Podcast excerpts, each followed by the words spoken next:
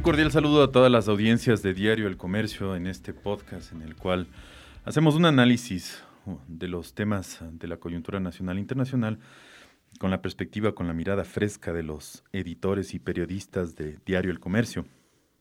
En esta ocasión me acompaña Gonzalo Ruiz Álvarez, él es subdirector de nuestro rotativo. ¿Qué tal, Gonzalo? Muy buen día. Hola, un saludo cordial a la amable audiencia, aquí para conversar, encantado, como siempre. Así es, y bueno, queremos entrar en uno, en uno de los temas de coyuntura internacional que también le afectan directamente al Ecuador, y es la elección y la posesión ya pues de, del presidente peruano Pedro Castillo. Eh, él ha sido esta semana que pasó posesionado y además ya ha empezado a elegir algunos de los miembros de su gabinete. Mm, tuvo una ceremonia eh, bastante sobria ahí en la en, la, el Palacio La Casa de Pizarro, en el centro de Lima, pero además ha empezado a, hacer estos eventos públicos donde posesiona ministros, donde hay um, mucha simbología con respecto a, a los uh, pueblos ancestrales uh, y donde ya se pueden dar algunas, algunas lecturas sobre lo que, lo que será su gobierno.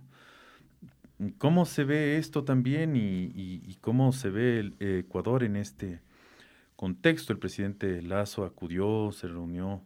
Eh, nos, nos, parece muy interesante que, que, esas relaciones con el vecino del sur sigan fluyendo bien, se mantengan, sobre todo para el bien de las, de las dos economías. Sí, Alberto, es importante la distinción que has hecho entre los asuntos políticos del Perú internos, de los que podemos comentar porque somos ciudadanos libres, y la visión y la política del Estado ecuatoriano sobre las relaciones bilaterales con el Perú. Yo sí quisiera hacer una, parte de una cosa y otra porque no, no debiéramos mezclar. Al Ecuador, como Estado y como país, le conviene tener una relación fluida, importante con el Perú, por varias razones.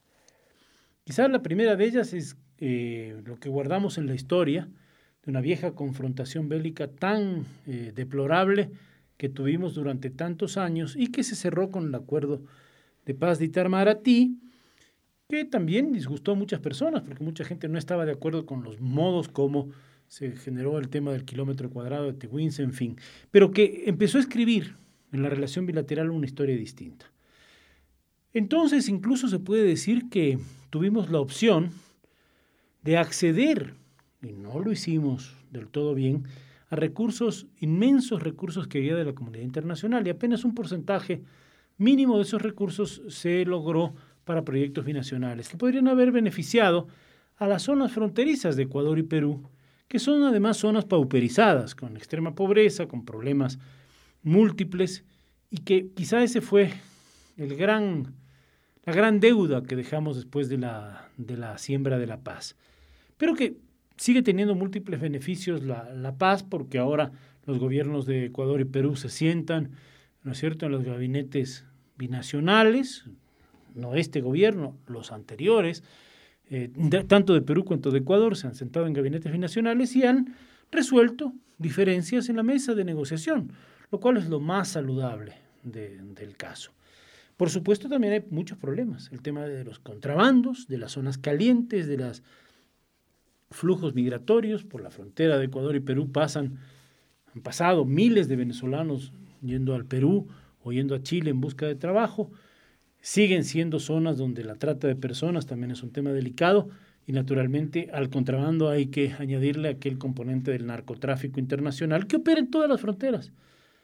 Pero, por supuesto, es mucho mejor para el Ecuador, en cualquier caso, y para el Perú, en cualquier caso, tener una relación fluida entre sus autoridades.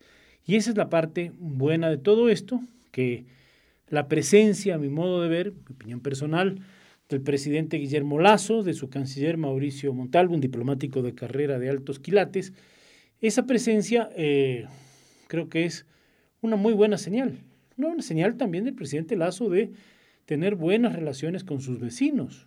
Ha hecho dos, tres viajes, uno de ellos ahora a la posesión o la toma de posesión del presidente Pedro Castillo.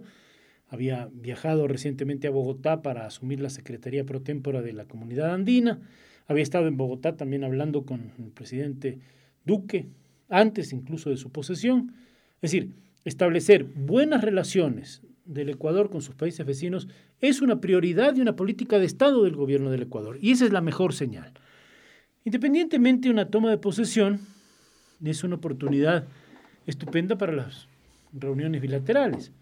No sabemos todos los contenidos de lo que hablaron con Pedro Castillo, pero ya se estableció la relación personal. Y lo que te dicen los diplomáticos de carrera, esta misma semana en Radio Quito entrevistamos al ex vicecanciller eh, Marcelo Fernández de Córdoba, todos los diplomáticos de carrera te dicen, en las relaciones de un Estado a otro, no hay nada mejor para facilitar caminos que la relación personal establecida. Entonces, independientemente de las ideologías, de los puntos de vista políticos que puedan tener el presidente Lazo, el presidente Castillo, la relación personal rompe hielos y puede facilitar futuros encuentros. También hubo espacio para la bilateral con el presidente de Chile, Sebastián Piñera, con quien Guillermo Lazo tiene una buena relación, o con Alberto Fernández, con el cual pueden discrepar en muchas cosas, pero son dos estados que se deben respetar y dos presidentes que se deben respetar. Y eso es lo mejor en cuanto al tema, desde la perspectiva ecuatoriana, de la visita al Perú. Además, claro, reconocer el triunfo en las urnas, muy apretado, después de una campaña muy polémica que tuvo el presidente Pedro Castillo, pero triunfo al fin. Es la voluntad del pueblo del Perú. efectivamente, y bueno, lo que tú manifestabas, estos um, problemas que, entre ambas naciones eh, compartimos, ¿no? Sobre todo el tema, el tema de la, de la pobreza y de la desigualdad. Creo que es algo en lo que y después de la pandemia muchísimo más, ¿no? O sea, el, tema económico es una prioridad, puertas adentro, pero también este flujo eh, migratorio, no solo de, de los, eh, eh, la gente de Venezuela, los venezolanos que lamentablemente están casi que itinerando por, por, toda Sudamérica y otros países del mundo, em, sino también las personas que tú bien mencionabas que son de las fronteras. Eh, esta semana igual yo veía un reportaje acerca de el comercio formal informal, porque las tanto la frontera con Perú con Ecuador, como con Colombia está está medianamente cerrada, digo yo, digo medianamente porque hay tantos pasos no formales que el intercambio es, es, inevitable y, y, y, estos cierres por el tema de pandemia eh, endurecen más las condiciones de vida de, esas, de esas zonas que tú mencionabas, que, en las cuales se, habría, se, podría haber aprovechado mucho más eh, los recursos que se, que se iban a recibir o se recibieron después de, la firma de la paz de 1998. Ahora, la pobreza es una constante en las zonas eh, fronterizas y esos dramas humanos los ves igual probablemente en Tijuana, en la frontera con mm. Estados Unidos, que, que, que en Aguas Verdes o en Huaquillas o que lo hemos visto ahora con el paso cerrado entre Ecuador y Colombia, por ejemplo, o en Cúcuta, ¿no? que es una frontera caliente, terrible. Mm. Entonces, eso, eso existe. Eh, para solo mencionar, eh, muchas personas a lo mejor no conocen toda la historia de por qué en, en, el Ecuador hay un lugar que se llama la calle Ipiales. Bueno, no sé, hoy en día ya debe haber más mercadería china, pero cuando éramos pequeños, era llena de productos que venían de Colombia, de Ipiales, concretamente mm. comprados en Ipiales y traídos aquí con precios más baratos. El comercio internacional y el comercio informal siempre ha existido.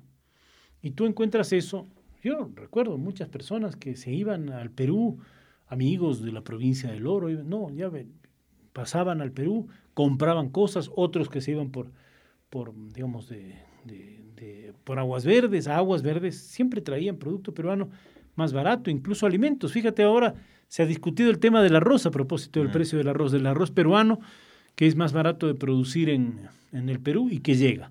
Bueno, llega, si puede, en camiones, pero si no, a lomo de mula o a, qué pena, en espalda humana, ¿no? Entonces eso siempre va a existir y es mejor tener una buena relación para solucionar los problemas que pueden, que pueden aparecer. También hay violencias aparejadas que son temas muy graves, ¿no? el tema del contrabando, el narcotráfico. El contrabando de los combustibles. Los tanques de gas. Sí. Los tanques de gas son más baratos en el Ecuador. Se van a, Perú y a Colombia todo el tiempo. Y eso es, eso es lo poquito. Es la dinámica, sí, claro. Porque el contrabando grande se va con en buques gigantes. Pero, Probablemente, pero, pero, pero, es pero constituye dramas humanos, porque hay gente que vive del centavo del día a día de, esa, ese flujo, ¿no? Y también cortar eso a veces genera otro tipo de problemas sociales y ecuménicos, ¿no? Entonces es muy difícil la problemática de fronteras. hay, hay, hay, una, bueno, de hecho, eh, hay una expectativa más bien a la baja o negativa de lo que pueda pasar en la economía peruana. Eh, los mercados se mueven por las expectativas, eso yo, yo aprendí en una, una clase de, de, finanzas y sobre todo de análisis de estas empresas eh, que cotizan en bolsa en los Estados Unidos, es la percepción. Y en ese sentido, pues el, el, sol ha tenido una caída dramática en los últimos eh, días por justamente la percepción de lo que puede hacer el gobierno de, de Castillo. Eso puede, eh, no digamos beneficiar, pero puede repercutir en que algunas inversiones vengan acá al Ecuador después de tantos años de estabilidad económica que tenía el Perú, eh, macroeconómica, digamos, si ya vamos a lo micro, ahí vienen los matices. ¿Tú, ¿Tú, ves algo de eso? O incluso que pueda venir gente con miedo del, de clase media a ver, acá a Ecuador. lo primero que hay que decir es que tú lo has señalado con mucha precisión. Los capitales no tienen patria ni corazón, tienen intereses. Entonces, donde mejor te rinde y donde más seguridad jurídica pueden tener, los capitales van y se asientan y las empresas también. Hay los capitales golondrinas que están aprovechando mm. oportunidades. Pero es cierto que si un país no ofrece estabilidad y seguridad jurídica, las empresas se pueden eh, ir. Hay que decir, con, con digamos, honor, en honor a la verdad, que en el gobierno de Fujimori, que tuvo todos sus matices y sus temas de corrupción y sus temas de violencia en derechos humanos, también es cierto que se generaron condiciones de estabilidad económica que atrajeron la inversión extranjera. El drama para Perú es que esa inversión extranjera no solucionó los hondos problemas sociales. Pero ahí están, y hay una inversión extranjera directa alta hasta ahora en el Perú, que probablemente se pone más cautelosa. Ahora, ¿de eso puede sacar provecho el Ecuador? Parcialmente, claro, porque a lo mejor vienen algunas empresas, se instalan aquí, quién sabe por cuánto tiempo, por el tiempo que dure el gobierno, si este gobierno se renueva. Pero eh, eso siempre va a pasar. Por ahora, para el Ecuador podría aprovecharse ese flujo, a pesar de que eh, Abelardo Pachano en su análisis de inquietudes nacionales dice, ojo, ¿no? Siempre hay eh, perjuicios de una economía que se va destruyendo y si la economía peruana se destruye es grave también para el Ecuador como país fronterizo. Pero eso es una realidad de la economía y ha pasado, como, como dicen en el argot popular, todo un siempre. Está mal, mal dicho en español, pero se dice recurrentemente. Entonces ese es un efecto, ¿no? ¿Por qué? Porque lo del sol, tú mencionabas, y por supuesto el riesgo país, y por supuesto la gente que dice, no, más cautela, veamos qué pasa y qué decisiones reales y objetivas va tomando el presidente Castillo o qué señales da a la economía. Porque las señales de la economía y las señales de la política a veces van de la mano.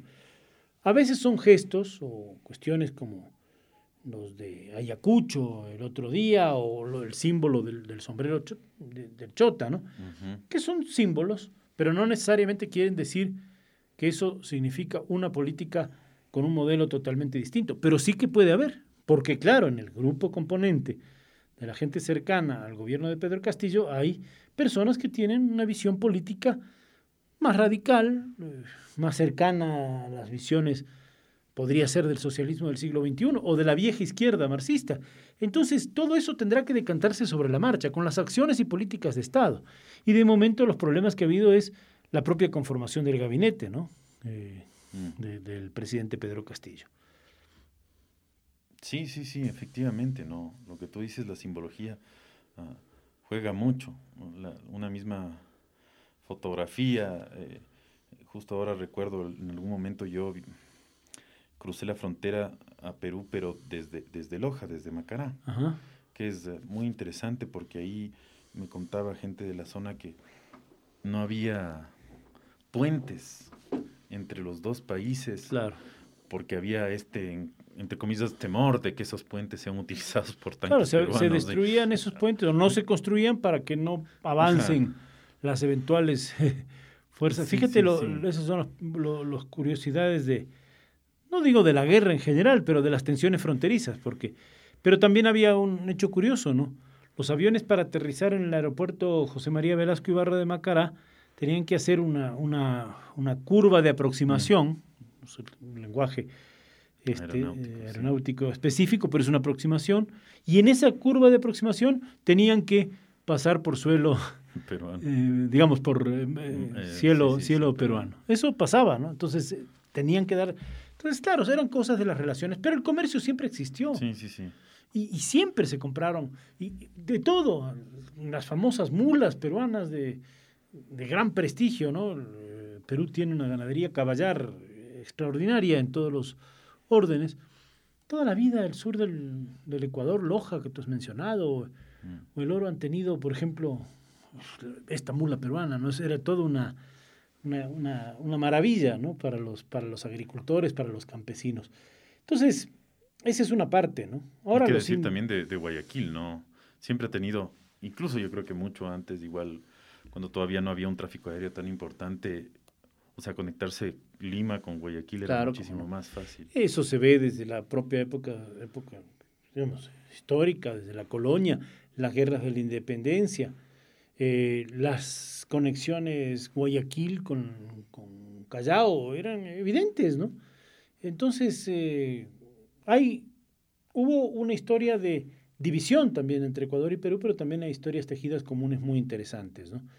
Finalmente somos todos pueblos de América Latina con un mestizaje del origen común de los, nuestros pueblos originarios y el mestizaje de, de- de- que vino de Europa. ¿no? Y tú lo que mencionas Digamos. también, incluso había periódicos en el, en el siglo XIX, ¿no?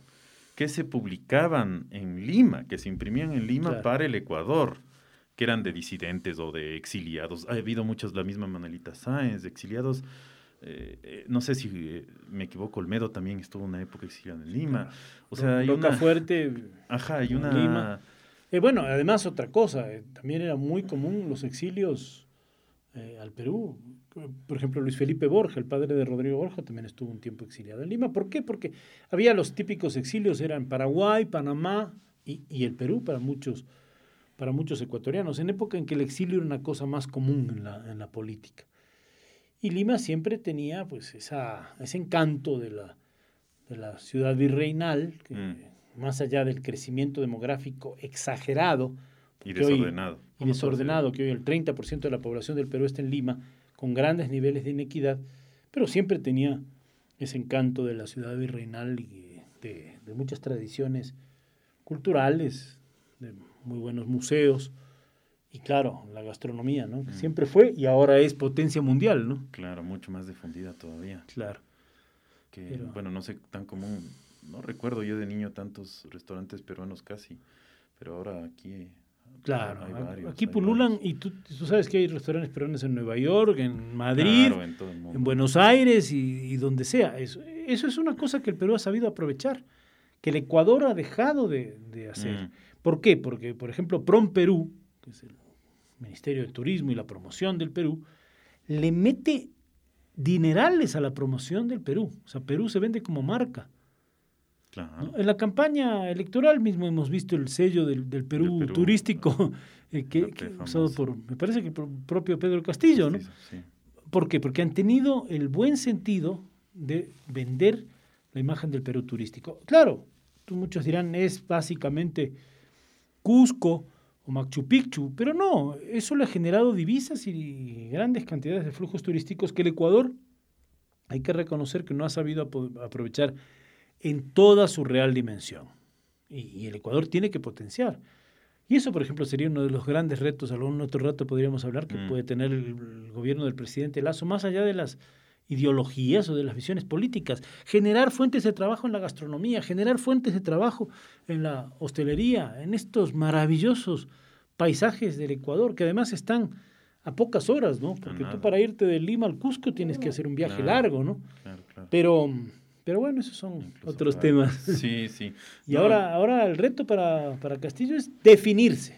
Fíjate que menciona ya que va a formar gabinete. Y la noche en que estaba todo listo para juramentar el gabinete, hubo dos ministros que salieron, se dice ahí en las crónicas periodísticas, cabizbajos, porque finalmente decidieron no participar en ese gabinete. Nombra a un hombre que parece muy radical como jefe del Consejo de Ministros.